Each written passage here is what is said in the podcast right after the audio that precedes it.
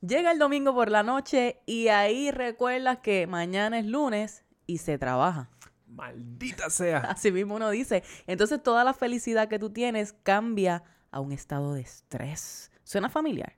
Pues mira, en el episodio de hoy vamos a hablar sobre esos sentimientos negativos que surgen sobre el trabajo y qué puedes hacer para cambiarlo.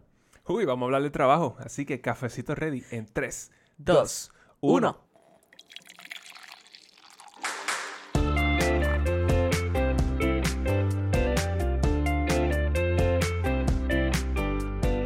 Saludos y bienvenidos a Café on a Budget, tu expreso hacia la libertad financiera. Te habla tu host, Manuel Vidal, y me acompaña la mejor money coach de todo Puerto Rico y todo el universo, su Hailey Matos. ¿Qué está pasando a ti que me estás escuchando, que nos estás escuchando una semana más, un lunes más o el día que sea que decidiste escucharnos por cualquiera de las plataformas donde sabes que nos consigues, que son Apple Podcasts, Spotify, YouTube, donde nos puedes ver y también nos puedes ver a través de Liberty Puerto Rico los domingos y los lunes a las 4 de la tarde. ¿Tú sabes para qué? Para que hagas tu double shot de café on a budget y no te pierdas todo este contenido grandioso que te estamos trayendo semana tras semana para que alcances tu libertad financiera, para que vivas liviano, para que el dinero no sea, qué sé yo. Para que no tomen las decisiones por ti. Basi- Exactamente. básicamente tú tomas control de tu dinero, el, el dinero no te controla a ti. Exactamente, y vives tu vida de riqueza y de abundancia y estoy aquí con Sobre el macaraca chimba. ¿Para qué? Manuel Vidal, yo rápidamente voy a esto. ¿Qué está pasando, Manuel Vidal? ¿Qué está pasando? ¿Qué está pasando? En un día como hoy, donde Ah. estamos hablando del trabajo. Y Mm. hoy es el día del trabajo. Hoy cuando salió este episodio. El 2022, porque nos están, nos van a estar escuchando en Claro. el 2028. Claro, pues hoy es Labor So, Day. Hoy es Labor Day. Happy Labor Day.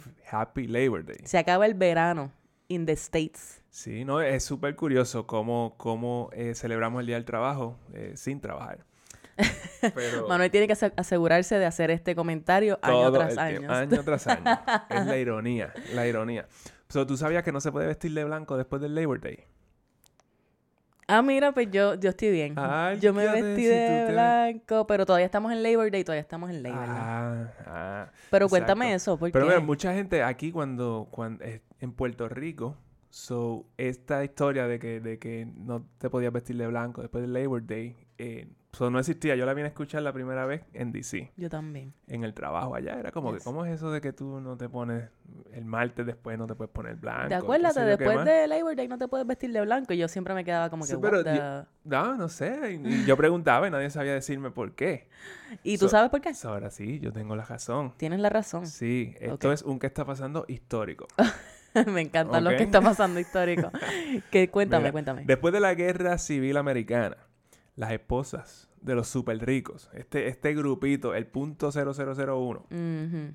eh, de la población, controlaban pues esa, controlan esas esferas de la sociedad. Las mujeres eran como el gatekeeper en, cuanto a lo, a lo social. Cuando venía alguien de afuera, ¿Quién entraba al círculo y eh, quién no? Exactamente, ellas controlaban eso. Eh, entonces, eh, estamos hablando de la guerra civil, como cualquier otro eh, cataclismo, Ajá. Usualmente esto viene de un eh, periodo de boom económico. ¿Un cataqué? Clismo. so, después de un cataclismo, viene un periodo de boom. Cataclismo. Eh, No, estoy, estoy vacilando. Mira, viene un boom económico. Ajá. So, de, de hecho, en Puerto Rico, pues, tuvimos el huracán María. Se Ujú. supone, se supone que lo que siga después de eso es un boom económico. Ok. Mira alrededor y me cuenta a ver si está pasando eso, pero se supone. se Yo creo que podemos hacer otro episodio con eso. Con eso, porque- ¿verdad? Sí. Pues mira, los super ricos, él- él- o las mujeres en este caso, se inventaban un montón de reglas eh, de fashion para poder Mm. discernir eh, las personas, las familias de mucho dinero, que ya tenían mucho dinero eh, de antes del- de la guerra, Ajá. versus los nuevos millonarios. ¿Por qué? Porque cuando hay un boom económico se generan nuevos millonarios Hay una que tratan de de entrar entonces a ese grupo y ellas entonces dicen como que, ah, pues no, tú no, tú eres parte de la chusma. Eres nuevo millonario, Eres, no eres nuevo parte millonario, tú no eres de los que lo- mi familia lleva aquí eh, 200 años y tú sabes, nosotros estamos, Dios santo. nosotros controlamos todo esto. Ajá. Entonces, so, si una mujer, por ejemplo, iba a la ópera con un traje así bien estrambótico de eso, Mm. que ellas usaban, que, que costaba lo que, lo que un- el salario de un año de la clase media, Ajá. eh, las otras mujeres eh, la podían reconocer porque quizás como ya no sabía la regla de que la, la manga iba a tal... ¿Dónde iba la manga? ¿Cuán larga tenía cuán que larga ser? iba la manga, pues entonces ahí te espoteaban. Wow. Entonces tú no puedes entrar para acá. y yo me imagino que cambiaban entonces las modas, como que no, ahora vamos a usar la, la, la manga de tal forma. Sí, pero y, y eso y de ahí donde viene todo esto de las tendencias de fashion, de aquí, Ay, este Dios es el origen de todo eso. Yo sabía que yo no me llevaba con esas cosas por algo. Pero mira, la misma regla con lo de no vestir eh, de blanco después del Labor Day, porque en Labor Day significa que se acaba el verano. Yes. En el verano tú te vestías de blanco eh, si, si es en un clima templado, porque es bien caliente, entonces pues tú necesitas Más fresquecito. es más fresquecito. So, después de eso, la gente que vestía de blanco, después del Labor Day, so que ya estamos en, en teoría en otoño y después invierno. Ajá. So, si tú vestías de blanco, significa que tú tenías mucho dinero porque tú podías estar, eh, de- irte de vacaciones en ese periodo, que no fuera el Ah. verano, en esa temporada. Ok, so sí podía, tenía, podías todavía utilizar dinero, tener experiencias, irte de vacaciones cuando todo el mundo estaba trabajando. Exactamente, entonces ellos se vestían de blanco, mientras que la plebe, que estaba en la ciudad, pues entonces se vestían de colores oscuros. ¿Por qué? Porque ellos trabajaban y eso, so, tenían que, que disimular las manchas del trabajo. Claro, claro, exactamente. Wow, wow. Y entonces, pues, esta era la idea, y que no te, no te vistes de blanco después, no sabemos por qué, pero el punto es que solamente la gente con dinero lo hacía. Exacto, exacto. Pero entonces, si tú te vestías de blanco en el otoño, so, so el blanco estaba básicamente reservado para bodas y para resorts. Eso, eso, eso- eso- era lo que había. Si en otoño tú te vestías de blanco para un party de una cena o al- alguien, Ajá. Algo así, y es otoño, pues no estabas bien vestido. Uh, wow. Entonces, pues la gente te da de codo, como que, ah, no, Sí. ¿por qué tú te vestiste de blanco? Es como, es como ahora mismo ir de blanco a una boda, es como, como este, como invitado Yes. o como invitada. No se este ve caso. bien para nada. No Sobre se ve- todo como invitada. Es como que, ¿por qué Exacto. tú estás invitada a esta boda y estás vestida de Es, blanco? es la misma, la misma dinámica. Ya entiendo. So, entonces, ya de esto- ahí que viene eso. Ya esto no se usa, ¿verdad? La gente no... Yo he escuchado eso en el trabajo, como, di, como dijimos, ¿verdad? Sí. Sí, no te vistas de blanco, pero la realidad es que para mí nunca hacía sentido. So, yo me he visto No, de bueno, color si que tú, me da la si gana. tú trabajas con baby boomers, eh, pues probablemente te encuentras Mm. eso. Ah, eso makes sense. Entonces, eso, por pero eso era. Ya para acá, pues no, pues ya ponte lo que te dé la gana. Claro, y sobre todo viendo ese trasfondo, pues para mí no hace nada de sentido. Sí, sí, pero no, no, nada de eso hacía sentido. Ah, pues lo ya lo ahora en Puerto Rico nosotros no veíamos eso porque es verano todo el tiempo, solo la gente se vestía de blanco casi siempre. Claro, pues imagínate con el calentón que hace aquí, muchacho. Ah, pero ya lo sabes y Manuel te trajo ese, ese que está pasando Ese histórico. fun que- fact de que, pues, olvídate de que del blanco y eso. Ellos se lo dicen por ahí todavía, Sí. pero Si tú estás into fashion y sabes más sobre esto y nos quieres contar, porque nosotros somos así, nos gusta aprender cositas nuevas, pues déjanos saber. Mira, ¿qué más está pasando? Cuéntamelo. En julio, los job openings, las, las posiciones abiertas, subieron a 11.2 eh, millones. Eh, un millón más de lo que se pronosticó para el mes. De verdad. Sí. 11 millones de posiciones abiertas. Ajá. Esto quiere decir que solamente hay 6 millones de personas buscando trabajo. So, ¿Qué eso significa esto? Que tenemos 5 millones de posiciones que no se van a llenar. Party, party, party, party. So, si estás buscando trabajo, pues yo diría que hay oportunidad. Exactamente. Hasta que ese, des- des- ese desbalance no se resuelva en el mercado laboral, la inflación va a seguir siendo un problema. ¿Cómo así? ¿Por qué? Porque entonces las, los- las compañías, los patronos, tienen que entonces estar bidding eh, a los empleados, al, talento. Entonces tienen que Mm. pagar más. Ah, So, claro. eso suena pues bastante bien, ¿no? Hay más, los salarios están subiendo, pero todo lo que tú consumes alrededor también está subiendo para cubrir esos salarios. Exactamente. O sea, sí, porque los gastos, el, el salario que sube tuyo es un gasto de una compañía y pues así eh, significa que tienen que subir los servicios, los precios, ta, ta, ta. Todo eso está ligado. So, entiendo cómo eh, el aumento en salarios se da por querer buscar atraer talento en una posición económica donde hay tantos empleos abiertos y que a la misma vez ese aumento en salarios que potencialmente usted pueda obtener en el mercado laboral ahora mismo esté relacionado con la inflación que vamos a continuar viendo. Nadie sabe. Todo esto no sabemos exactamente cómo se mueve la cosa, pero sí sabemos que esto es una influencia, definitivamente. Claro, claro, ¿no? Ahora mismo, ahora mismo, eh, si tú necesitas, estás buscando dinero, necesitas un aumento de salario, este es el momento de hacerlo. Y ya llevamos ya más, más de un año y medio de esto. Sí, sí, exactamente. Sigue siendo un excelente momento para, tú, para ti moverte en el mercado y buscar una alternativa que esté más alineada contigo, ese dream job o lo que sea que tú estés buscando, cambiar de carrera, etcétera, porque como puedes ver, hay openings de sobra. Y hablando del trabajo, hablando del trabajo, de eso estamos hablando hoy de esta, posibilidad de cambiar de trabajo porque pues no te gusta, porque por las circunstancias que, sea.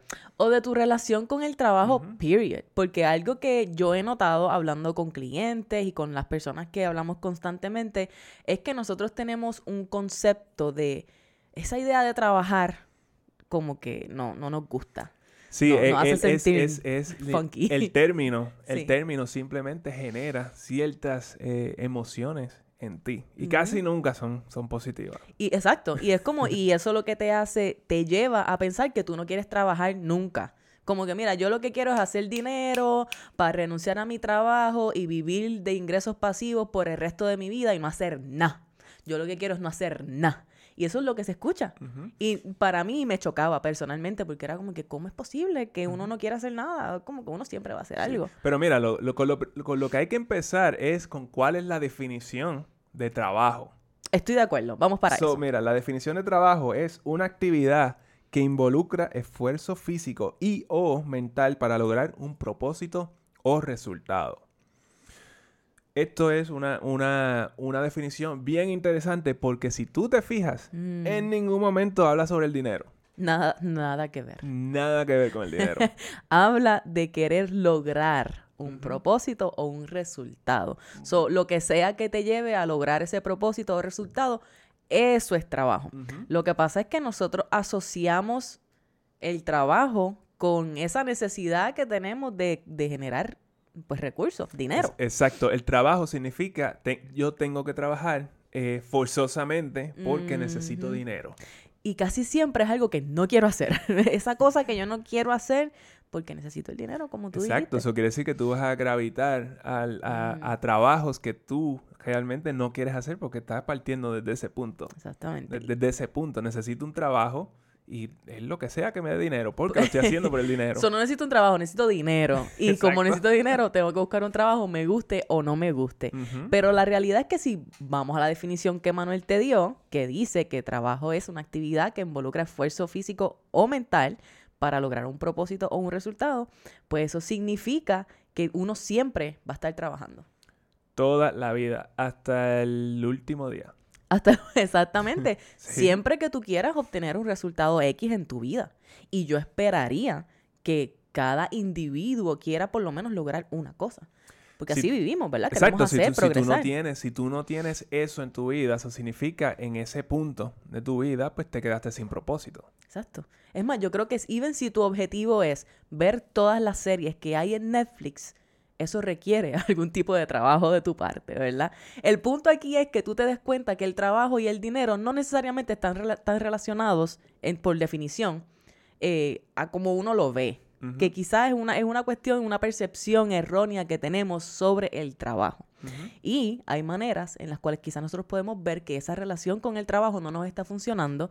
Quizás es una relación negativa, tenemos sentimientos negativos hacia el trabajo, como estábamos hablando ahora mismo, y qué cosas quizás podemos hacer para cambiar eso. Porque si nosotros cambiamos esa percepción, yo creo que podemos lograr vivir de una forma quizás más armoniosa, con más propósito y más alineado con balance entre el trabajo y nuestra vida. Vidas llenas. Exactamente. Esa, es la cosa. Tú no tienes que estar miserable, pasar 40 horas a la semana miserable. Cuando la realidad es que la mayoría de las personas sí están en esa posición. Exacto, porque mira, la mayoría de las personas no encuentran satisfacción en su trabajo. De hecho, esto es según Gallup. Eh, esto es, ellos hacen surveys y esta cuestión. 60%, ellos dicen 60% de los trabajadores se sienten emocionalmente separados del trabajo. That's detached. Uy. Y 19% de estos dicen que son miserables. Ay, que eso está fuerte. esto es un montón de gente. Es un montón de gente. En, es una quinta, ¿cómo es? Una quinta parte del workforce se siente miserable con su trabajo. Y eso es una palabra bien fuerte, en mi Y, la- opinión. y más de la mitad de ellos, pues ya se sienten que no están satisfechos en el trabajo. Eso es la- más de la mitad de los trabajadores. So, eso me dice a mí que sí es importante que miremos esto, qué es lo que está pasando con los trabajos, qué señales hay de que no tenemos una relación sana con el trabajo y qué entonces podemos hacer para cambiarlo. Y yo creo que eso es lo que tenemos que hablar, Manolo. Bueno, pues tenemos aquí unas cuantas señales de que, que tú podrías estar experimentando. Eh, y esto puede significar que tú tienes una relación tóxica, una relación negativa eh, Mm. con el trabajo. La primera señal. So, vamos a irnos con la primera señal. Esto, la, la- la cuestión con esto es cositas que puedes po- poner atención para ir cambiándola. Mira si esto está presente en tu vida y escucha también los, los tips que te vamos a dar. Número uno. Se te hace difícil levantarte por la mañana para ir al trabajo. Todo el mundo. ya hay todo el mundo. Pero, mira, hay, much- hay muchas personas que simplemente no les gusta levantarse temprano. No son morning person. Yo, Period. yo. Eh, su Hailey, pues a veces, a veces se guilla. No, sí, a mí, ok, vamos a aclarar esto. I'm not a morning person, pero, sabemos. pero si me tengo que levantar temprano, yo lo hago.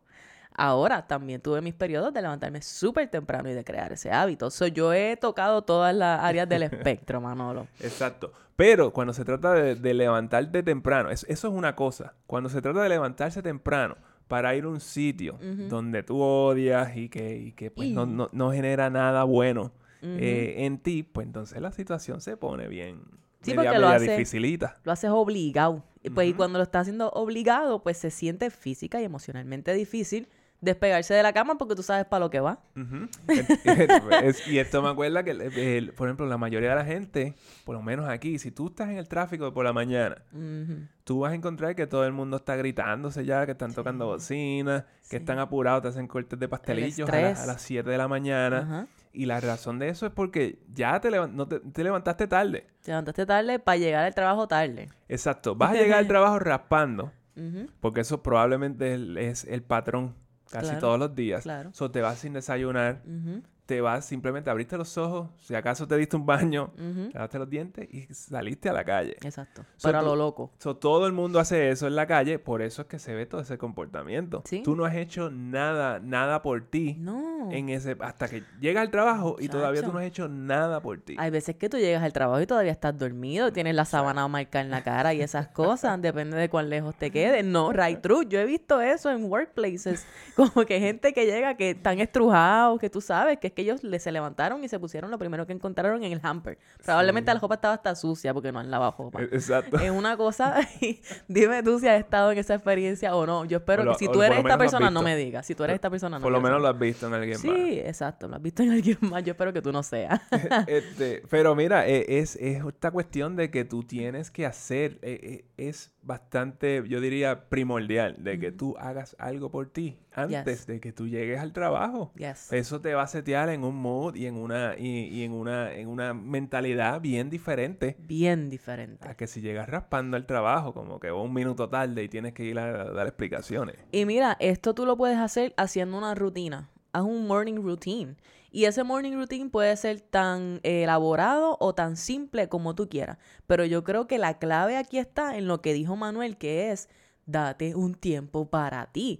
Como que abre esos ojos, trata de settle en, en ti, ¿verdad? Y como que engranarte un poco, cómo te sientes hoy, qué está pasando, escribe un poquito, lee, haz algo que te nutra a ti para que entonces ya cuando tú llegas al trabajo, te guste o no te guste, ya tú estás adelante porque hiciste algo por ti, algo que te llena y que te energiza, ¿verdad? Algo, algo bien, bien importante que todo el mundo debería hacer cada mañana es hacer la cama. Cuando Ah, se levantas, recoge la cama. Yes, yes. Eso es extremadamente importante porque eso eh, ya tú tienes, ya tú tienes el primer win del día, es arreglar la cama, bien chévere. ¿Y qué pasa? Si todo lo demás en el día, como que soqueó lo máximo, por lo menos tú llegas a tu cama y está recogida. Y está Y linda. está bien, y está bien Y chévere. te puedes ir a acostar en ella como que bien chilling. y- y estar bien relax porque está limpia y recogida, ¿verdad? Y no está hecho un jeguero que tú ni sabes. Estás tratando de sacar sábanas del medio porque no sabes con cuál te vas a jopar y en cuál te vas a acostar. Es como un revolú. De hecho, hay un librito que se llama Make Your Bed, que lo tengo por aquí. Lo vamos a enseñar si estás en YouTube. Este, Make Your Bed, mira, un librito bien pequeñito. Y esto es de un, eh, de un almirante, almirante McRaven, de... Del en- Navy. Del Navy. Él era Navy SEAL en algún momento. Entonces, él básicamente está hablando de la importancia de hacer la cama y por qué para los Navy SEALs eso es algo como que que ellos, ellos viven para eso. Claro. Y es el primer hábito, ¿verdad? Es como que ese primer win, el primer hábito que en tu día que estás haciendo para ti, para, para estar en un mejor mindset. Pero aparte de eso, pues mira, como ya dije, tú puedes leer, tú puedes escribir, tú puedes ejercitarte. Levántate aunque sea lo suficientemente temprano como para que te dé tiempo de desayunar. Un desayuno nutritivo, un desayuno aunque sea light, tomarte tu café y no estar a las millas con el café metiéndote el cajo con un montón de motetes y el café virándose y este revolú y o sea Yo me tengo que sentar a tomar café. sí ten la experiencia ven a ti ¿entiendes? ground yourself estos son hábitos que te ayudan a setearte de esa manera. Y qué sucede que cuando tú llegas a tu trabajo tu mood ya es uno completamente distinto al mood con el cual tú llegabas cuando tú no hacías nada de esto esto es bien, bien, bien importante que tú te dediques las primeras hor- eh, horas del día a ti. Esto va a cambiar tu approach al resto del día for sure. Ahora, en adición a Make Your Bed, que es un libro súper cortito, fácil de leer, hay otro libro que te vamos a enseñar ahora mismo que se llama The Miracle Morning. Otro libro súper sencillo. Finitito, yo no sé ni cuántas páginas tiene esto. Yo creo que es menos de, que sé, mira, 150 páginas o menos. Esto se lee súper rápido. ¿Y por qué este libro de Miracle Morning, que lo estamos enseñando si nos estás viendo a través de YouTube, de Hal Elrod, creo que Elrod es el nombre, dice The Not So Obvious Secrets Guaranteed to Transform Your Life Before 8 a.m. So, el punto de este libro es que tú crees esa rutina mañanera y él te da una estructura eh, para que tú intentes por los primeros 30 o 31 días. Y esto asegurado, yo creo que casi casi de verdad te va a poner en ese, en ese mindset, te va a cambiar completamente porque ahí tú estás leyendo, tú estás escribiendo, tú estás haciendo afirmaciones, tú estás visualizando, tú estás meditando, tú estás ejercitándote y el hecho de que tú puedes hacer esto en una hora o quizás hasta menos, depende de, de la disponibilidad de tiempo que tú tengas, pero ese, esa rutina te puede cambiar la vida. Y lo digo porque esa rutina me cambió la vida a mí. ¿Sabes? El punto, la forma en la cual mi mindset cambió. Una vez yo comencé a hacer eso, por eso era que me levantaba a las 4 y 5 de la mañana a veces. Yo me iba a hacer mi meditación y todo esto. Y esas, esos hábitos me lograron dar la claridad que yo necesitaba para saber cuál era el próximo paso a dar en mi empleo, en nuestros emprendimientos, en las inversiones. Y yo, de verdad que mucho del suceso que nosotros hemos tenido hasta hoy, yo se lo, eh, se lo atribuyo a ese libro personalmente. Así que ahí están las dos recomendaciones. No, y es como que si el plan es como de 30 días, 31 días, cualquier hábito que tú puedas mantener por 30 días es potencialmente un hábito que tú vas a mantener. Sí, bueno, yo después de, yo hice los 30 días, llegué a los 100 días y después seguí por ahí para abajo. So, de verdad que sí es súper, súper recomendado. Ahí lo tienes por si eres, si tienes el síntoma de que se te hace difícil levantarte por la mañana para ir al trabajo. Número dos, eh, otra señal que, de que tienes una relación media dificilita en el trabajo. Número dos, nunca estás pompeado para ir al trabajo. Ajá. Esto está bastante relacionado con lo de no querer levantarte. Pero mira, no todos los días, no todos los días son un party en el trabajo. Eso, eso es claro. Hay días que hay caos. Eh, pero si no te motiva nada, nada en el trabajo, absolutamente nada, tú no quieres ver a nadie, tú no quieres ver la gente en el trabajo, que, lo- que los conozco, Yes. conozco de eso, pues hay algo, hay algo, hay algo malo pasando. Ya. Aun cuando tú trabajes solamente por el dinero, tiene que haber, ese trabajo debe tener algo que a ti te, te pompee, ¿sabes? Hay algo, por lo menos alguien que tú quieras ver. O alguien con quien tú quieras comunicarte. Eh, esta, como tú dices, está bien relacionada con eso de no estar pompeado. Eh, con eso de que se te hace difícil levantarte porque una cosa es la otra. Si no estás pompeado para ir a trabajar, pues imagínate, no te vas a levantar. Yo creo que el mismo tipo de, de sugerencia de tener tu rutina mañanera, que te va a ayudar a llegar al trabajo con un mejor mood, quizá te, quizás te permite tener una mente más abierta a lo que sea que esté pasando en ese trabajo, a los proyectos, a las personas, y te va a ayudar también a comunicarte mejor y a tener un mejor outcome. Sí, pero tú puedes terminar bien burnout. Eh, al fin de cuentas, si tú no estás pompeado con nada en el trabajo y al fin de cuentas no eres productivo. No, para nada. So, terminas burnout por algo por lo cual tú no estás siendo productivo at all. Es lo peor, es el peor lugar donde estar. Es bien, bien difícil. So, ahora, una tercera, un tercer síntoma eh, de tu relación con el trabajo es que te quejas demasiado del trabajo. Ah, esto, los quejones, los quejones. esto, es bien chévere. E, esto hasta se usa para hacer small talk. Eso es como el weather, como hablarle que, ah, mira, sí llovió, yo, hoy, hoy, hoy puede que llueva. Y por ahí se va la conversación. Hoy está bueno, está calientito. Eh, pero entonces tú, conoces a alguien, vas a la gasolinera y dices, pues, ya tú sabes, aquí no me he sacado el Powerball. No me he sacado la loto Tengo que trabajar. Sí, o oh, hay que pagar los biles, o mira, yo, yo no nací rico, tengo que trabajar. exactamente, y seguimos repitiendo eso. Literalmente yo escucho esto al menos una vez al día. Y si no te quejas de eso, te quejas de que no te pagan lo suficiente, que es la ah, cosa. Claro, Que entonces, pero, y el punto, la pregunta que yo te hago a ti es, ¿qué tú estás resolviendo con quejarte?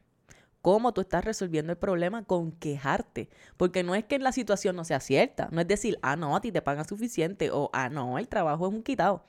El, el punto es que tú sepas identificar cuál es el reto y que entonces eso te motive a tomar una alternativa distinta, ¿no? Eh, si, si tú eres esta persona que te pasas quejándote del trabajo, pero no haces nada por cambiar la situación, pues mira, esto es una señal de que tú necesitas un cambio. Tú necesitas buscar eh, otro trabajo, necesitas buscar otro ambiente, otro equipo, algo distinto, pero eso tiene que cambiar. De hecho, ¿Tú sabes cómo yo sabía cuándo era hora de cambiarme de trabajo? ¿Cómo? Esto a mí no me da nada de... yo no me siento bien compartiendo esto, tengo que decir. Pero yo notaba cuándo era hora de moverme de un trabajo porque eventualmente yo comenzaba a desarrollar unos sentimientos que no eran muy positivos hacia mis compañeros de trabajo. So, una cosa es el trabajo, lo que me toca hacer, las tareas, los clientes, pero cuando yo no podía soportar a las personas con las cuales yo tengo que trabajar y comunicarme todos los días, ya eso era horrible. Y ahí era donde yo decía, ok, no, it's time to go. It's time to move on. Eh, ya, pero eso, eso para mí es igual como, qué sé yo, un matrimonio. Como, si tú empiezas a sentirte así eh, con la otra persona, eh, pues yo creo que se acabó. Yo creo que no hay más un red flag más grande que ese. O sea, cuando ya tú, la persona hable, tú estás aquí como que, oh my God, Dios mío, yo no lo soporto You have to move.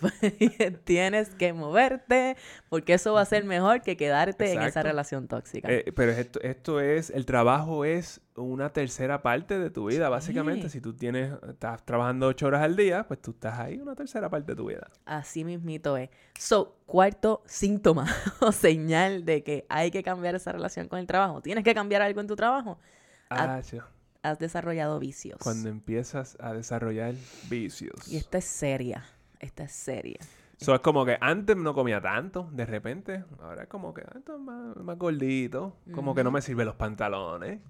Como que, ¿por qué ahora estoy comiendo tanto azúcar? Ahora tengo como que esta, esta ansiedad que voy ahí a la, a la nevera y pego a comerme todo lo que encuentro ahí. Estoy exacto el día en el trabajo también comiendo porque es que yo no puedo lidiar con el hecho de que yo estoy aquí metido. Exacto. Ahora bebes todos los días. Como que antes era más que si era una cuestión de fin de semana. Ahora esto. Con cada comida un par de cerveza. Y no, ahora sales del trabajo para beber. O sales del trabajo para el happy hour, pero es para irte para abajo. y, o sea, el hangueo, los happy hours, todo eso son parte de las dinámicas de trabajo. Don't get me wrong con esto. Pero cuando esto es algo que ya está tomando tu vida a otro nivel, cuando esto es algo que se está viendo todos los días, tú tienes que mirar esto. Y lo mismo no es como, no es solamente bebida, es la comida, como tú dices, o también se ve que tú sales frustrado, frustrada del trabajo y ¿dónde termina? En el shopping en Marshalls. en el shopping, gastando el dinero que todavía, el que hiciste hoy, pues ya lo estás gastando aunque no te lo hayan pagado, porque tú te lo mereces. Porque crees que te lo mereces porque soportaste un día de trabajo. Pero eso, eso es lo que está bien loco de esto. Es porque con todo, si te fue bien el trabajo ese día, Pues, obviamente hay que celebrarlo. Voy para Marshalls. Par de drinks, happy So, hour. so- so, como quieras, te vaya bien o te vaya mal, tú puedes terminar, tú puedes terminar en alguna de estas con estos vicios. Y estos vicios cuando están presentándose, piensa en esto, esto es como un círculo vicioso, ¿verdad? Eh, piensa en que tú te levantas sin ganas, como dijo Manuel, te levantas tarde, no tienes tiempo para ti, no estás empleando nada de tiempo en algo que a ti te guste. Ni siquiera desayunas antes de llegar al trabajo. Llegaste al trabajo y tu desayuno es unas donas con un café. Tu almuerzo es un pedazo de pizza con un refresco, ¿verdad? Nada nutritivo, nada que te llene, no tomas agua sales de ese trabajo alto de odio. Porque tienen que decirlo de esa forma. No es harto, es alto de odio. Para beber, para pararte en 25 fast food antes de llegar a tu casa o para irte de shopping. Cualquiera de estas cosas. So, estamos buscando eso, eh, eh, en ese punto estás buscando esos shots, esos shots de dopamina que- Exacto. Que, libera el cerebro, que son cosas que, que, pues, tú vas a ir a beber, tú vas a ir a comerle grasa, a saltarte de comida, Sí, eh, de las compras compulsivas, Sí. y cuando tú llegas a tu casa, eso viene el crash. claro. Pues la dopamina es como un hit de felicidad, ¿verdad? Esa es la hormona de la felicidad. Es como un hit de cuando te metes alguna droga o algo así, porque eso es lo que pasa con, alguna, Eso es con algunas mismo. drogas. Tienes un hit de dopamina, pero ¿qué sucede? Que de la misma forma que tuviste ese spike en dopamina en tu sistema y te sientes bien brutal porque te, te fuiste a hacer lo que sea después del trabajo, pues eventualmente el crash viene. Y viene peor que anteriormente. Esa es la cosa. Si te das cuenta, cada vez ese crash ah, sucede peor y quedas con menos y menos y menos de energía. Llegaste a casa, ¿qué hiciste?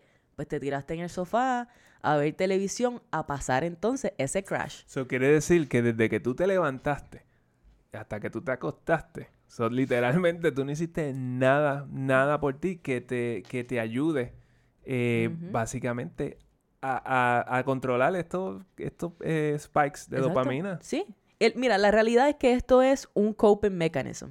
Es un mecanismo para tú eh, poder lidiar con una situación que no te gusta. En este caso puede ser el trabajo, tu situación laboral, y lo estás utilizando, y esto a mucha gente no le gusta escucharlo de esta manera, pero la realidad es que lo estás utilizando para no enfrentar la realidad de tu situación laboral. Sí, porque tienes que hacer algo. Exacto. Y entonces, exacto, hacer algo distinto es cambio y siempre estamos resistentes al cambio. Y eso es lo que está sucediendo. Pero si tú conoces que esto es lo que está sucediendo, tú vas a poder entonces hacer algo diferente, aun cuando sientas esa resistencia.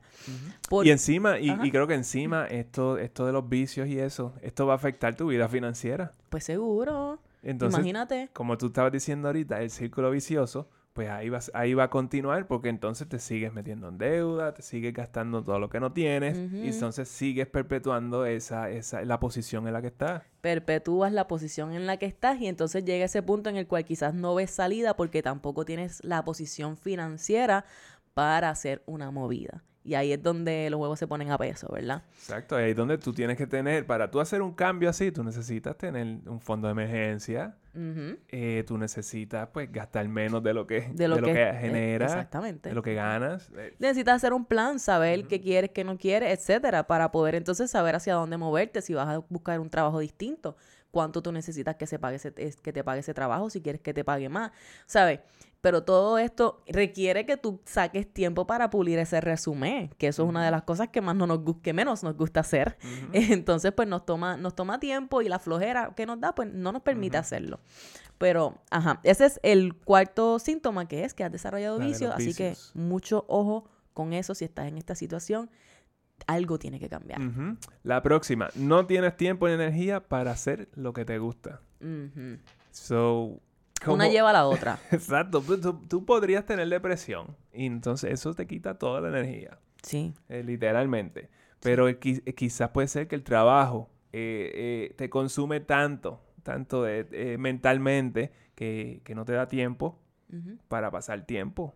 Exacto. No- Sí, o sea, no, te tiene. da, no te da tiempo eh, para hacer lo que te gusta. Para pasar simplemente- tiempo, exacto. Exacto, porque emocionalmente no estás ahí y encima, pues físicamente también puede que estés cansado. Exactamente. Y entonces cuando el trabajo es de este tipo de empleos que te drenan, que te quitan energía, pues te vas a encontrar en esa posición de que cuando tú llegas a tu casa o en tus tiempos libres, tú vas a querer descansar porque no tienes energía. Tú vas a querer no hacer nada porque has empleado tanto tiempo en algo que no te gusta, que te ha chupado la energía. Así yo siempre decía, habían trabajo, hubo trabajos que yo tuve que yo sentía que they were soul sucking. Esa era la palabra que yo usaba y yo creo que yo he repetido hasta aquí antes, porque de verdad se sentían así. A mí no me quedaban ganas de trabajar en ningún emprendimiento on the side, porque el trabajo simplemente me estaba sacando todo. Eh, y eso es lo que hace que no sintamos que estamos viviendo en un balance. Tú sabes, cuando a veces tú vas a estas compañías de eh, Big Four y todo esto de consultoría, que fueran las experiencias que nosotros tuvimos, que ellos te vendían mucho esta idea de, ah, sí, aquí proveemos eh, oportunidades para work-life balance. Work-life balance. Y se volvió como este buzzword que todo el mundo repetía, cuando en realidad no era cierto, por lo menos en mi experiencia, porque ellos siempre te estaban pidiendo más y más y más tiempo y más horas y más la cosa. Pero esta es la cosa, cuando tú sientes que tú no puedes emplear tiempo en ti, en cosas que te gustan, o cuando no tienes la energía para hacerlo, pues no hay balance. Y cuando no hay balance, no estamos creando nada, no Se estamos disfrutando. Se supone que el trabajo, de alguna manera, eh, te da energía. Como que se supone que tú salgas de ahí bastante satisfecho con el trabajo que, Ujú. que se hizo. Aunque estés cansado. Aunque estés puedes, puedes estar cansado, porque Ya. pues, pero, pero de alguna manera eso te hace sentir bien diferente, bien Exacto. diferente. Y a los, y los que tienen tendencia a los over- overachievers, Ujú, que esos son los que quieren dar la milla extra todo el tiempo. Claro. Estos son personas que podrían tener un dream job ahora mismo, o po- po- puede que lo tengan, y con todo eso se sienten miserables porque ellos no pueden decirle que no a nada. Exactamente. ¿Por qué? Porque no, yo puedo, yo puedo, yo puedo hacer todo ese trabajo, todo lo que el jefe me está diciendo que haga, yo puedo hacerlo todo. Claro que sí, yo lo puedo hacer todo. Yo soy tu empleado estrella. Y la realidad, ¿verdad? Es que cuando te ves en esta posición, esto está, esta responsabilidad es tuya, 100%. De nuevo, no te gusta escucharlo. Yo sé que no te gusta porque yo era esa persona, overachiever. Y a mí no me gustaba pensar que la responsabilidad de mi insatisfacción con el trabajo era mía y no era de mi jefe o no era del sistema, digamos, ¿verdad? Pero sí, es tu responsabilidad y no en tu trabajo. So, ¿Qué cosas tú tienes que hacer aquí? ¿Qué cosas son bien importantes si tú eres esta persona overachiever que no sabes decir que no y siempre estás ahí puesto o puesta para hacer Y lo no que odias tu trabajo. Y no, y exacto, Por lo- porque, porque a muchas de estas personas les gusta lo que hacen, pero se ponen en una posición, cogen tanta carga que terminan burning out. Eh, Pasa mucho, ¿verdad? Aquí es importante que tú aprendas a poner límites. Eso es de verdad que 100% lo más importante que tú tienes que hacer. So, ¿por qué? Porque cuando tú pones límites, tú sabes determinar, mira, esto es lo más que yo puedo trabajar. Estas son las tareas que yo puedo hacer. Esto hasta aquí, hasta aquí. Yo necesito tiempo para mi vida, yo necesito tiempo para tener un balance y eso te va a ayudar a sacar tiempo para ti. También tienes que aprender a manejar tu tiempo y esto es parte de eso de poner límites, porque esa organización te va a ayudar a evitar procrastinar cosas y todo esto y cuando estás entonces haciendo progreso, aunque sea pequeño todos los días, te vas a sentir mejor, vas a procrastinar menos y no vas a tener que trabajar tanto tiempo extra para terminar proyectos porque ya los estás haciendo dentro de las horas que te corresponde hacerlo. So, poner límites es bien importante y otro ejercicio que yo hice con mi último trabajo fue aprender a identificar qué te energiza y qué no te energiza de las tareas que tú estás haciendo en tu trabajo. ¿Por qué? Porque en las cosas que te energizan está la respuesta para ti. Y allí tú puedes identificar cuál es lo que le llaman eh, tu zone of genius, que es dónde es que tú operas ahí, estás in the zone, que puedes de verdad meterle bien brutal, o tu zone of, of, of competency, que es la otra palabra que usan, que son las cosas en las que tú eres bueno. Eh, eres competente. eres competente. O sea, si tú sabes identificar las cosas que te energizan, tú vas entonces poder, tú vas a poder ir moviéndote hacia ese tipo de tareas, hacia ese branch en tu compañía, hacia ese equipo que se dedica a esas cosas y vas a poder decir, no, mira, yo no voy a hacer este tipo de trabajo porque es que simplemente yo no soy bueno o buena en eso. Y eso está bien. Hay veces que no nos, no, no nos atrevemos a decir, no soy bueno en esto o no me gusta esto. Y Eso, es bien difícil, eso es bien difícil decirlo. Porque entonces tú estás diciendo, eh, tú estás aceptando que tú puedes ser mediocre en algo. Pero todos somos bien mediocres en, muchas montones cosas. de cosas. Ah, yo entiendo eso, Sí. pero se hace bien difícil que uno acepte eso. Mira, yo, yo de verdad, yo, so- yo soqueo. Sí, eh, Está bien. No sé, archivando. O, o hablando con las personas. Hay gente que simplemente no pueden lidiar en customer service porque no tienen las destrezas para manejar Ni la paciencia. ni la paciencia, ni la comunicación para bregar con otras personas. Pues mira, acéptalo. Y eso no significa que ese trabajo ya no está para ti. Quizás hay otras áreas en las cuales tú te puedes desempeñar y si tú, tú logras identificarlas de antemano, mejor todavía porque le estás haciendo el trabajo a tu jefe, sobre todo si tu jefe es incompetente y no sabe darse cuenta de las cosas que están pasando. Hablando de jefe, la próxima, no te llevas con tu jefe. Eso es un síntoma Este- bien fuerte. Este, este es otro síntoma. Tú te sientes como que eh, reemplazable o desechable. Eh, te sientes, no te no sientes que te valoran, porque probablemente no te valoran. si, si no tienes un buen jefe, no vas a recibir ese, ¿verdad? Ese appreciation. Entonces tú se sientes frustrado porque pues tú sientes que tú tienes mucho que, eh, que ofrecer y probablemente es cierto. Exactamente, exactamente.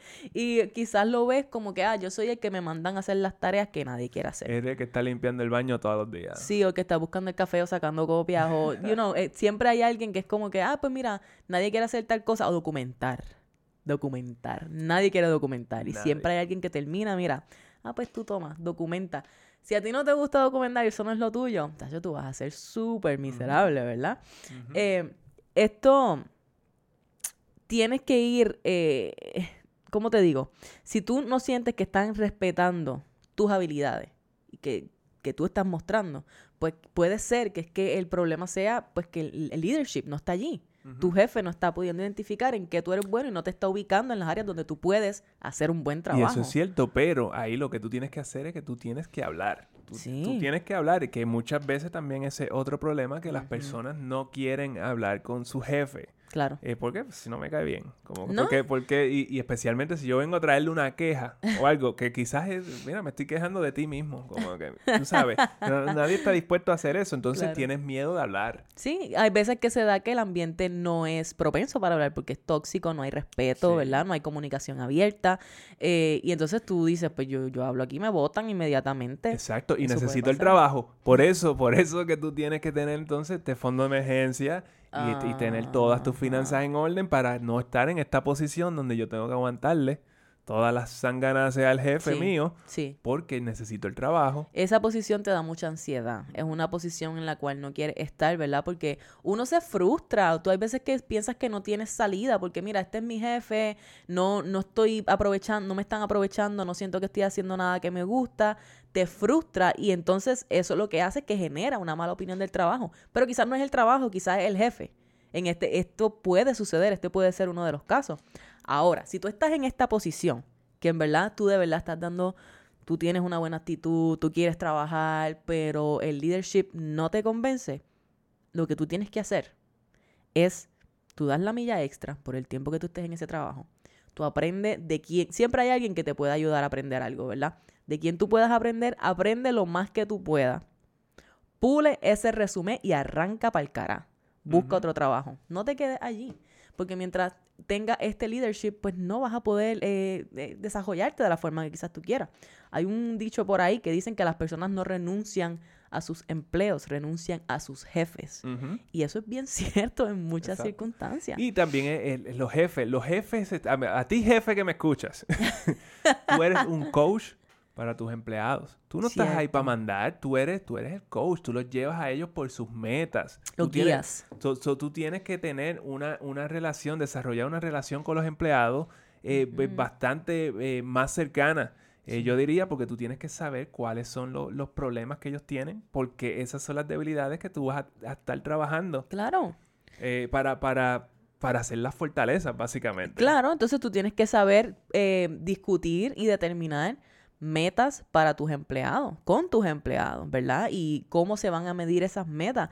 Eh, tú tienes que aprender qué funciona para fulano y qué no funciona, porque todo el mundo tiene una personalidad distinta, todo el mundo sabe hacer las cosas de forma distinta, todos tenemos habilidades y, y todos tenemos nuestros flaws también, ¿verdad? Así que cómo tú vas a organizar a las personas de tal manera que estén produciendo para lo que tú quieres, pero que también se estén sintiendo satisfechos y que estén creciendo dentro de ese de- Por eso, por eso es que ellos son coaches. Se supone que tú estás ahí para coachear y tú no estás ahí para, para mandar. No. Porque para mandar, eso lo hace cualquiera. Bien fácil. Y y no, no tienes ni que ser bueno.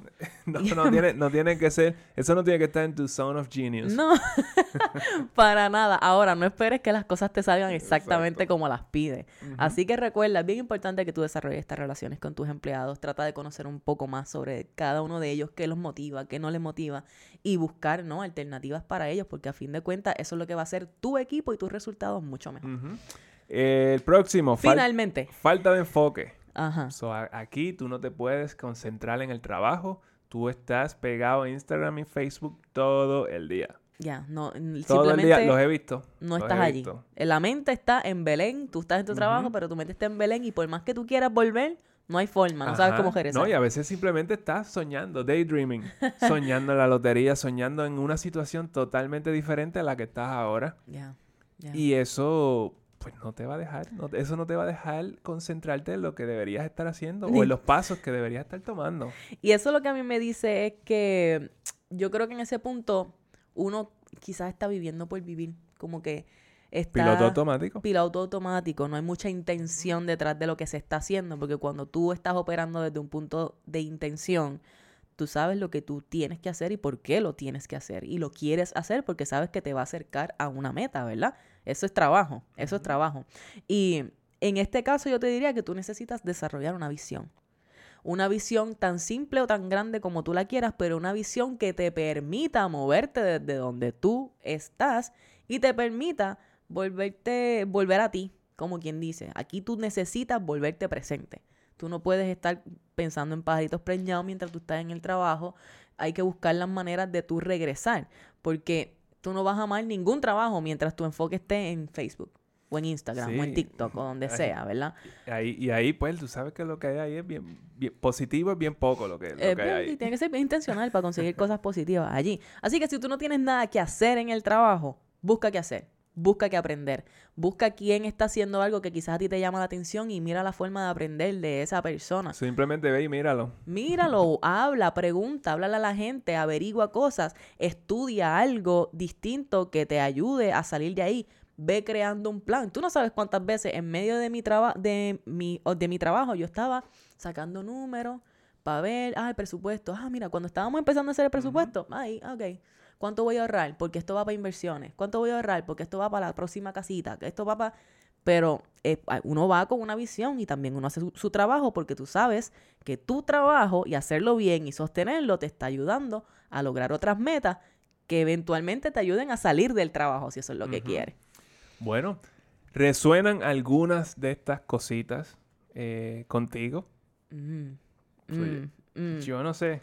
Déjanos saber, tú sabes que nos puedes escribir a través de los comentarios en YouTube, también nos puedes escribir en Instagram, pero ¿qué tú tienes que aprender eh, o qué tú tienes que hacer para aprender a amar tu trabajo, ¿verdad? O cambiar la situación, más allá de las cositas que ya nosotros te hemos dicho a través de todos estos síntomas o señales, pues mira, como ya dijimos, trabaja con tu supervisor para crear metas, busca, sé consciente de qué se puede mejorar. Haz una lista de lo que no te gusta de tu trabajo. Sí, pero yo creo que qué es lo que tú puedes mejorar, porque qué, qué Sí. es lo que se puede mejorar alrededor tuyo, pues tú puedes eh, Cierto, mil cosas, pero qué es lo que tú puedes mejorar, qué es lo que está bajo, con- bajo tu control. 100%. Estoy 100% de acuerdo y hazlo específico, hazlo bien específico. So, si es que tu equipo, no logras trabajar con tu equipo, pues mira, ¿cómo yo puedo mudarme de equipo? Si es que mi escritorio está en un sitio donde no me da la luz y me da depresión, pues mira, ¿con quién hay que hablar para que me cambien de escritorio, para que me pongan en otra localización? Sé específico, busca qué es lo que te está molestando en este momento y trata de cambiar eso. Y así poco a poco vas a ir encontrando cuál es ese camino. Y lo otro es la gratitud, porque pues tú sabes que hay estudios que dicen que cuando tú haces una lista de las cosas por las cuales tú te sientes agradecido, Mm. como que todos los días tu día cambia. 100%. Like 100% tu día es 100%. diferente. yes. So, si- y siempre, no importa cuánto tú odies de tu trabajo, hay algo por la cual tú tienes que eh, vivir agradecido ese día. Imagínate que tú puedas encontrar todos los días algo por lo cual tú das gracias por tu trabajo. Exacto. Yo creo que el, el approach cambiaría bastante. Aunque tú digas, no hay forma en la cual yo pueda encontrar algo. La hay. La hay, la hay. Así sea el dinero que estás haciendo para ayudarte a invertir o a ahorrar o lograr tus metas financieras para alcanzar la libertad. Lo que sea. Busca que hay algo por lo cual tú puedes dar gracias todos los días. Ahora también tú tienes que saber eh, que como cualquier relación tóxica, si tú no tienes una relación positiva con el trabajo, con tu trabajo particular en este momento, lo mejor que tú puedes hacer es moverte de allí. Como Manuel dijo más temprano, si estás en una relación de pareja tóxica y los red flags están left and right, hay que moverse. Y para moverte, pues tú tienes que estar ready, tú tienes que trabajar en, en, en tu, tener tus finanzas bien estables. Yes. Mínimo, tú tienes que tener ese fondo de emergencia de 3 a 6 meses de gastos esenciales. Tú tienes que vivir por debajo de, tu, eh, Ingreso. de tus ingresos y esas deudas de consumo se tienen que ir. Yes. Así, que así de fácil. en vez de salir del trabajo, irte a beber, a comer o a comprar para ahogar las penas del trabajo que no te gusta, pues mira, sal de tu trabajo a trabajar en tu side hustle, a organizar tu tiempo, a ver de qué manera a desarrollar tus habilidades, A pasar tiempo con los hijos tuyos. a pasar tiempo con tu familia y conectar más con ellos, a lo que sea que tú tengas que hacer que te vaya a ayudar a moverte del espacio mental en el cual tú estás con tu empleo, que te ayude a ser más productivo también con tu vida en general. Y ya, al final todo el mundo se merece un, un buen trabajo, una- Sí. una- un, un ambiente de trabajo saludable y positivo y que te dé esa, que te esa dé or- satisfacción. Exacto, que te enorgullezca. Eh, no importa dónde sea, no importa si es temporero, no importa si es forever, el punto es ese, eh, porque esta es nuestra vida y es la mayor parte de nuestros días que se están yendo en estos lugares. Así que dinos tú qué te pareció este tema, con cuáles de estas señales te identificas, cuáles te gustaría trabajar, si hay algo en lo que te podamos ayudar para desarrollar un plan para cambiar esa situación por ahí para ti sabes que nos puedes encontrar a través de YouTube, nos puedes dejar un comentario por allí, nos encuentras a través de Instagram como Café on a Budget en Facebook, también nos encuentras y nos puedes escribir un email en cafeonabudget@gmail.com. Lo que me resta decirte con esto es que si tú puedes pensar en alguien, tú dices, ay, esto me suena tanto a fulano, pues mira, envíale este episodio a fulano con mucho amor.